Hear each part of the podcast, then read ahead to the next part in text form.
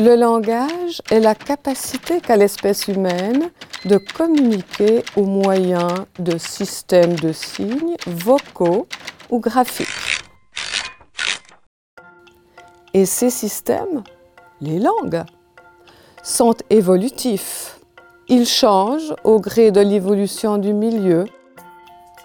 Certaines langues disparaissent des langues mortes comme le latin et le grec, qui servent encore aujourd'hui de référence pour la science.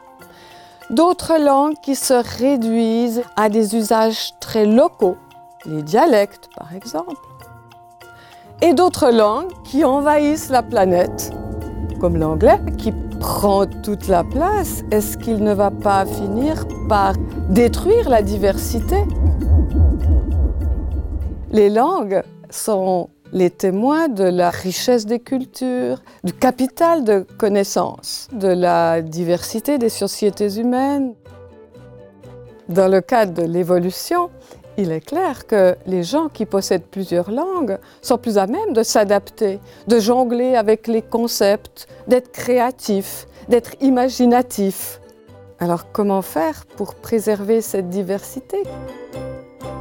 C'est le rôle de l'école et le rôle de l'université de maintenir cette diversité en enseignant plusieurs langues et en utilisant plusieurs langues pour transmettre les connaissances.